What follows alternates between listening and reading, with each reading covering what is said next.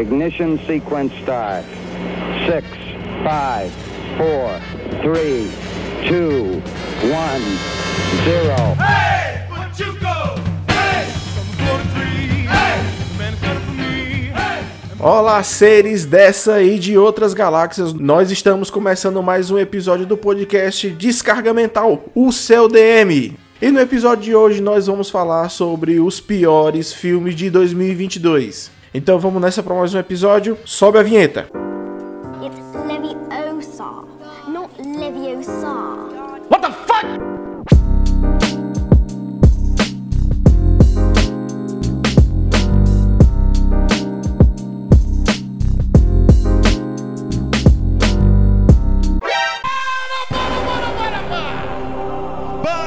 Aí. Atenção que esse é o alerta de spoiler. Se você não viu os filmes que a gente vai falar hoje e deseja assisti-los, é melhor você parar por aqui e assistir e voltar para esse episódio.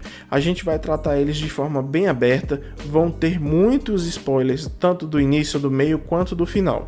Então, para preservar a sua experiência com esses filmes, por pior que seja por eles serem tão ruins assim, então entre por sua conta e risco. Era pra eu ter morrido há anos. Pessoas pelo mundo todo têm a minha doença. Para achar uma cura, temos que ir além dos limites, arriscar. Se vão fugir, fujam agora. Para iniciar nossa lista, a gente vai entrar no filme Morbius. Nosso primeiro filme trata da trama que segue Dr. Mitchell Morbius, um cientista que sofre de uma doença sanguínea rara e fatal.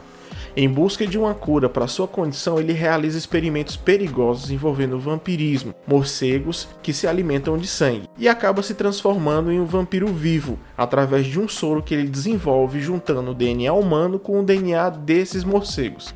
Com habilidades sobre-humanas, ele se revela um novo vampiro, mas também com uma sede de sangue que ameaça sua sanidade. Enquanto lida com sua nova condição, Morbius é caçado pela polícia pelo assassinato de contrabandistas e uma enfermeira. Enfermeira essa que foi morta pelo seu melhor amigo de infância, Milo, que descobriu o soro que o Morbius estava desenvolvendo e assim, da mesma forma, se torna um vampiro poderoso. Já avisei que vai dar merda isso. Vamos lá. O filme em questão, ele traz uma trama totalmente preguiçosa. Já ali no início do filme, ele tenta trazer uma amizade muito forçada e totalmente descompromissada entre o Morbius e o Milo. A gente identifica ali alguns perfis entre um e o outro, aonde eles querem tentar ajudar as pessoas, mas eles estão presos dentro da condição de fragilidade em razão da doença rara que eles possuem. Com o passar dos anos, eles crescem e o Morbius se torna um grande cientista. E o Milo, de uma forma não tão bem desenvolvida, ali se torna um grande milionário, cheio de recursos, cheio de fontes e de contatos. Eu sou rica!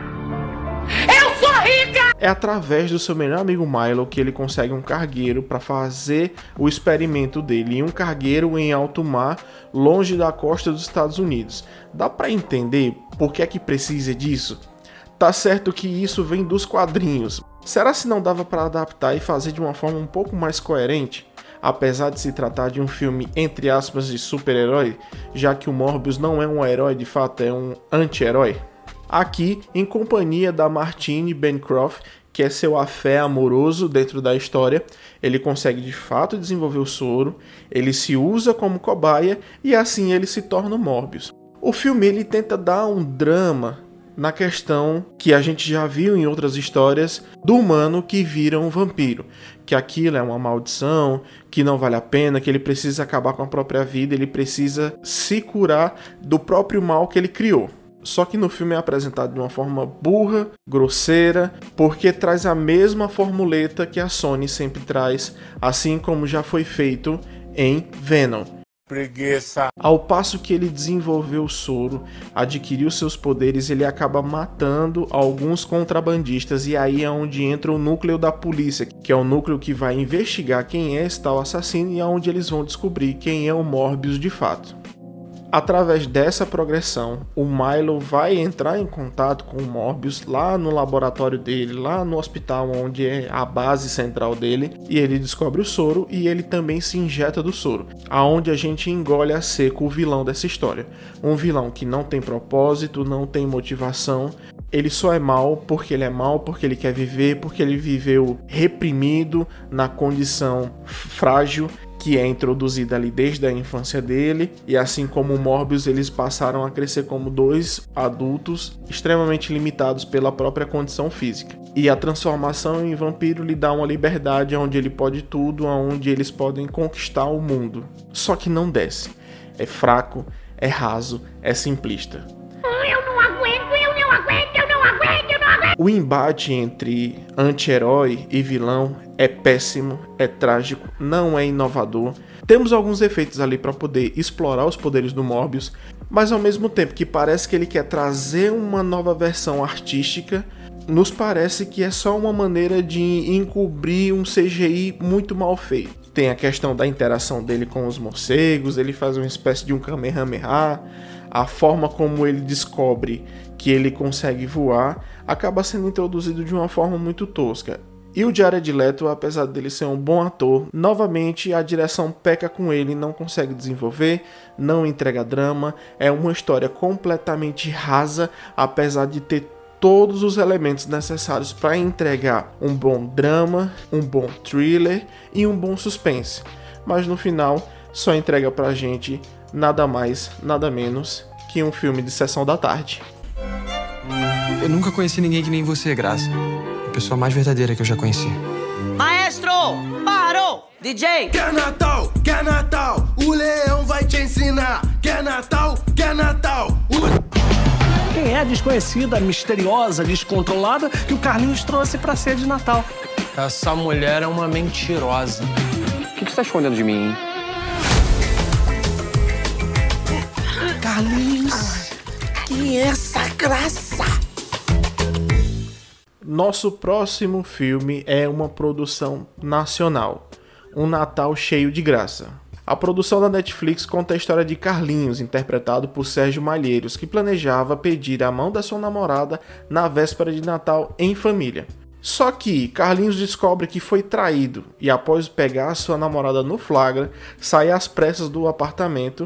Dessa forma, ele acaba trombando com a personagem Graça, interpretada pela GK, que no engodo e no enrolo que eles estão conversando descobrindo um pouco um sobre o outro, Graça dá a ideia dos dois passarem por um casal de mentira no Natal em família com Carlinhos, para que ele não passe por nenhum tipo de humilhação perante sua família, já que dentro da história ele não passa de um corno. E lógico, a figura de um homem corno vai ser sempre uma trama engraçada. ser corno ou não ser. Pelo menos é isso que todo mundo pensa, não sei. Para não desagradar os familiares e tentar impressionar sua família tradicional, Carlinhos aceita a ideia. Entretanto, Graça é uma personagem exagerada, festeira, escandalosa, que tumultua a ceia de Natal na mansão da Lady Sofia, aqui interpretada por Vera Fischer, a avó de Carlinhos e matriarca da família. Apesar das confusões, os protagonistas acabam se apaixonando e desenvolvendo uma relação mais forte do que esperavam. outra vez? Calma aí. Essa história a gente já viu um milhão de vezes, principalmente com aquele ator bem conhecido, Adam Sandler. Então, o Natal cheio de graça nada mais é que um grande plágio de vários e vários e vários filmes que pegam um casal desconhecido e juntam na véspera de Natal. A personagem Graça, interpretada pela GK, nada mais é do que a própria GK. Ela não tem profundidade, ela não tem embasamento, ela não tem interpretação suficiente para nos convencer que ela é uma pessoa dissociada da atriz que a interpreta. Claro, a GK, ela não é atriz, ela não é humorista, ela não é engraçada, ela não é nada para esse filme. Ela é apenas uma blogueira que ficou muito famosa e pelo hype e por estar em alta com a sua festa, a farofa da GK, acabou tombando com a Netflix e tombando um filme nacional que é totalmente raso, sem profundidade, não prende o espectador, extremamente cansativo e, é claro, com um final absolutamente previsível. Eu não estou suportando mais. É até estranho a quantidade de bons atores e boas atrizes que tem dentro do filme, mas não são o suficiente para sustentar a presença da GK em tela. É sofrível e com certeza não é recomendável e não vale a reprise para ninguém. O governo dos Estados Unidos está matando pessoas inocentes sob o pretexto de proteger a democracia. Sob ordens de quem? Do diretor do FBI. Quantos mais tem que morrer para você parar de fingir que não vê? Você precisa abrir o jogo, Kate. Está confuso sobre nosso relacionamento? Você é minha arma, você trabalha para mim. Eu tô fora. Demonstre um pouco de gratidão se quiser uma vida normal. Pra mim, acabou. Em Agente das Sombras, confiança, identidade e o perigo do poder sem controle levam um agente secreto ao limite, Travis Block, interpretado aqui por Liam Neeson. Ele vive e luta nas sombras. Block é um homem perigoso cujas atribuições incluíam extrair agentes de situações ocultas.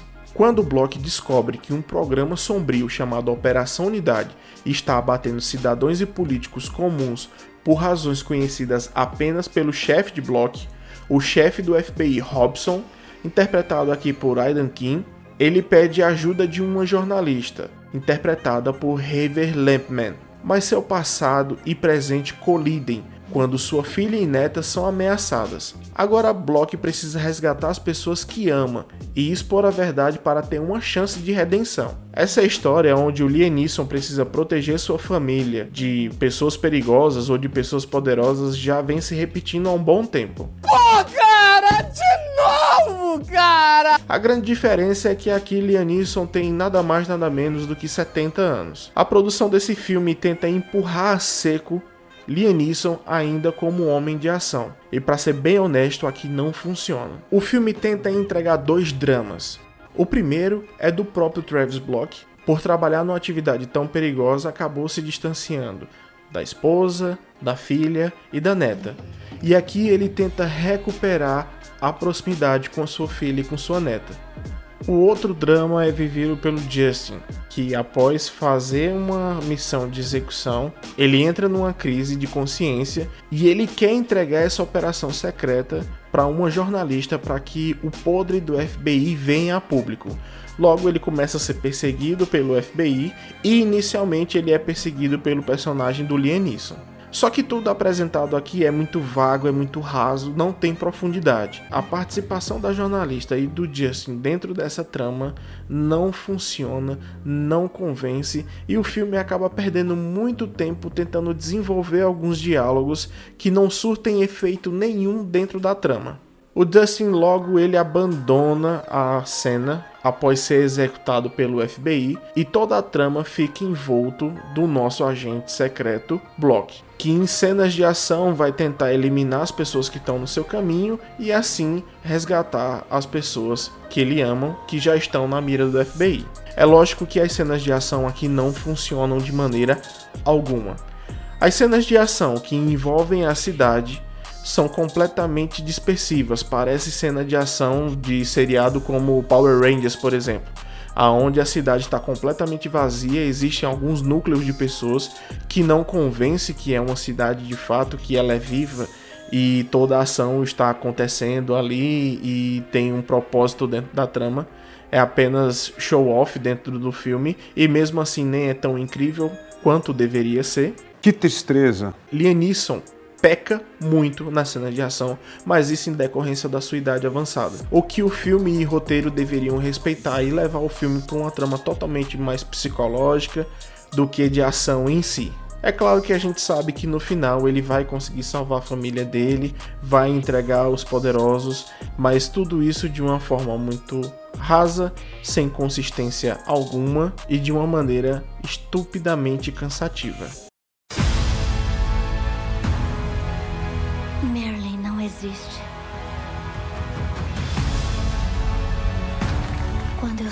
do meu camarim. Sou Norma Jean. Continuo sendo ela quando a câmera tá gravando.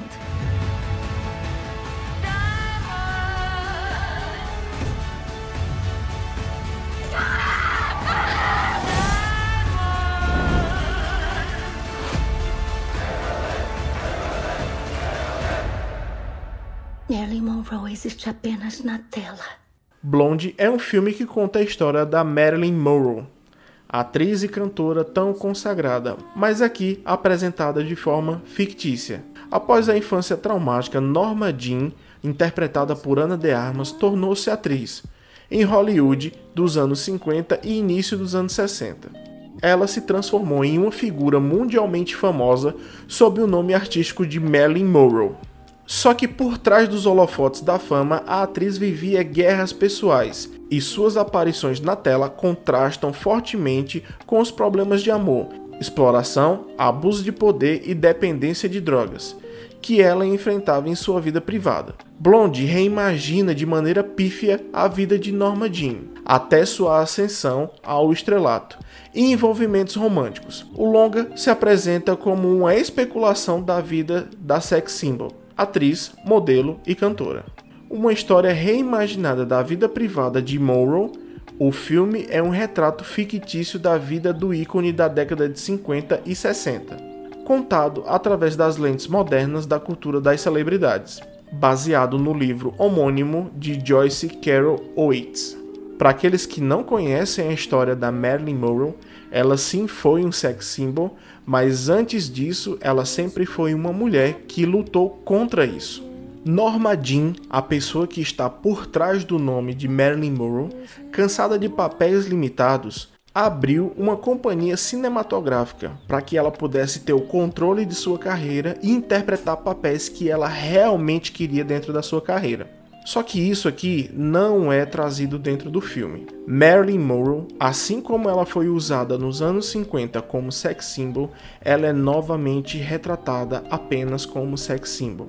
Nesse filme, nós temos cenas de nudez completamente expositivas e desnecessárias, cenas de sexo totalmente descapidas e desnecessárias e uma infantilização grotesca da Marilyn Monroe, onde nesse filme a única coisa que ela pode oferecer para o seu público são problemas psicológicos e problemas mal resolvidos com seu pai que ela nunca conheceu. Sério, olha que porcaria, olha, olha. Falar sobre Blonde é um processo muito delicado e muito complicado, aonde eu não vou abordar completamente nesse episódio. Logo logo nós vamos ter um episódio extra dedicado às problemáticas desse filme, aonde eu vou poder falar mais a fundo das polêmicas que envolvem essa produção. De toda maneira, dentro desse filme acontecem diversas coisas que sequer podem ser provadas que de fato aconteceram, como por exemplo o trisal que é representado dentro do filme.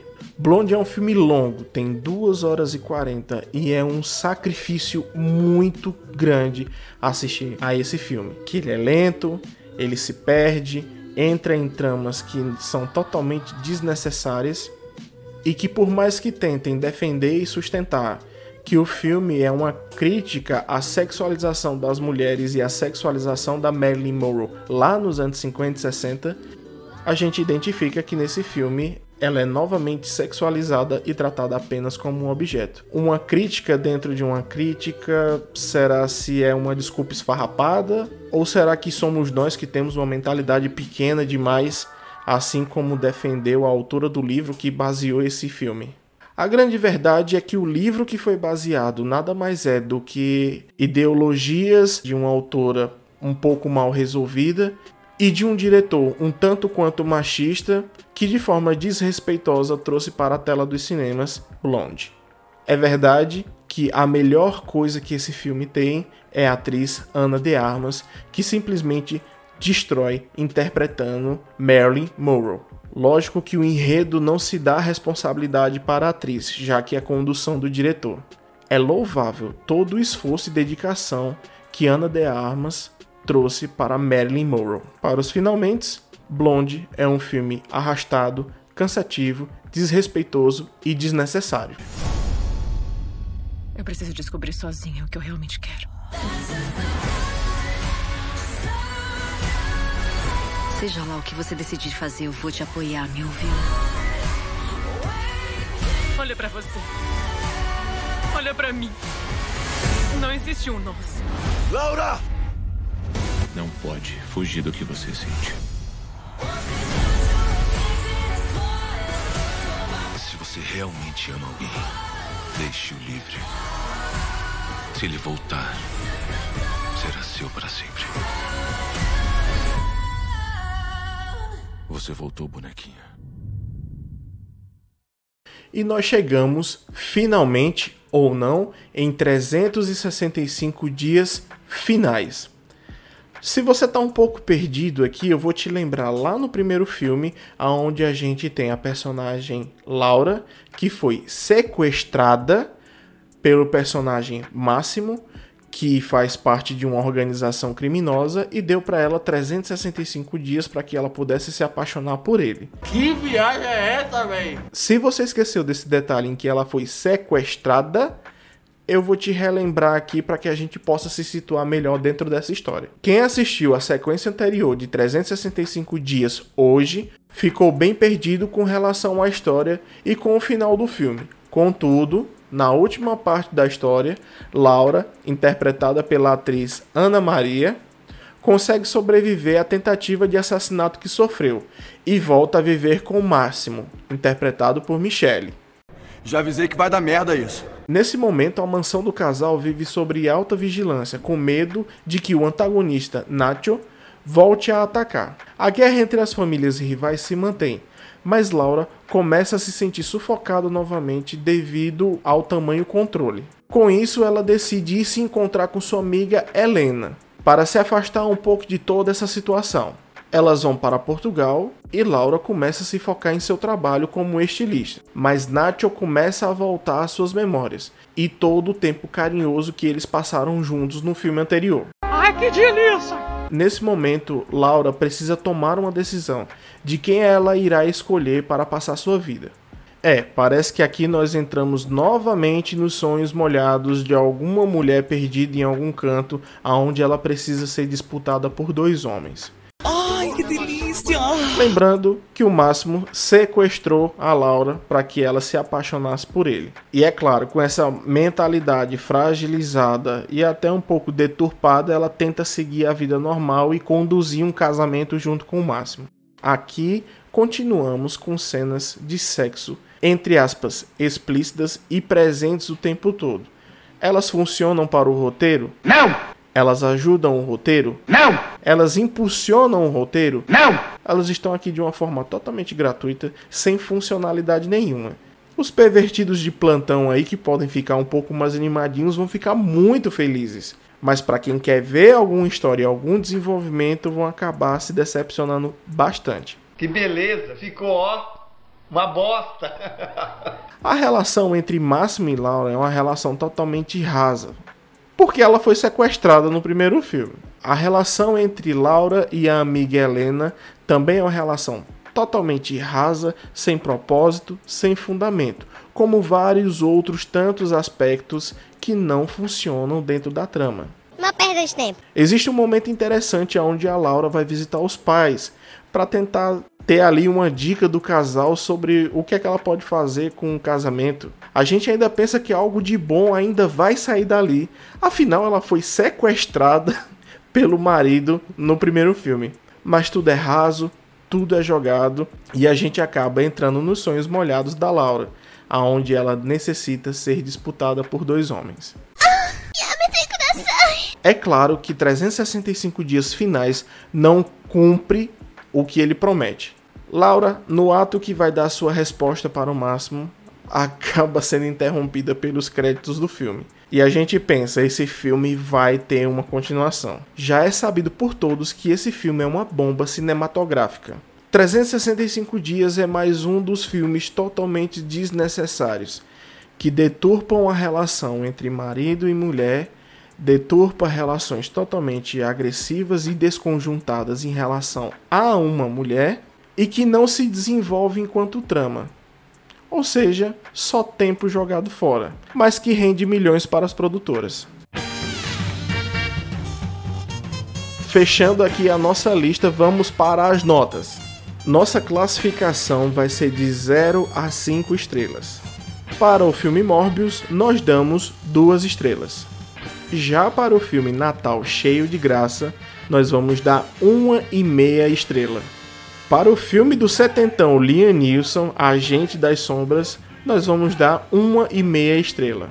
Para o filme Blonde, nós vamos dar uma estrela apenas pela atriz Ana de Armas, que sozinha ganharia cinco estrelas, mas como ela está atrelada a um enredo e uma trama e um filme totalmente desnecessário, ele segue apenas com sua estrelinha. E finalmente, para o filme 365 Dias Finais, nós damos menos 5 estrelas. Horrível. Horroroso. Horrível. Um espanto. Me faz mal. Polêmicas as opiniões sobre os filmes, mas calma aí, que tem coisa boa vindo por aí. Vamos falar de filmes excelentes, de séries excelentes e é claro, nós vamos estar sempre trazendo o melhor para todos vocês. Deixe sua opinião, comentários, sugestões ou críticas nos comentários em nossos posts ou até mesmo em nosso direct. Com certeza eu vou ler o que você tem para dizer pra gente aqui no ar. Eu ainda não sei se eu vou trazer no final dos episódios ou se eu vou estar tá lançando episódios extras trazendo apenas a opinião de vocês. É lógico, isso depende unicamente de vocês. Quanto mais material vocês trouxerem para mim, mais eu vou estar tá compartilhando com todos vocês. Tudo que vocês têm para dizer para a gente, seja bom, seja negativo, o que importa é a gente conversar. Lembre-se de nos ajudar compartilhando os episódios, compartilhando os nossos posts para pessoas que possam se interessar pelo nosso conteúdo. Se você já usa o Spotify no seu celular, não esqueça de nos presentear com 5 estrelinhas e de nos seguir e ativar o sininho. Isso ajuda o Spotify a entender que esse conteúdo é interessante e é importante para você. Agora, se você quiser ajudar de uma forma mais incisiva o nosso projeto, se liga na descrição de todos os episódios, onde vai estar fixado o nosso Pix, onde você pode contribuir a partir de R$ reais. Todos aqueles que contribuírem vão ser mencionados em todos os episódios. E é claro, mais para frente, aqueles que contribuírem vão participar de sorteios para ganhar brindes e premiações. E é isso, temos um episódio. Nos encontramos logo mais na próxima semana. Muito obrigado pela presença e o tempo que você me emprestou seus ouvidos. Um grande abraço para todos e até o próximo episódio.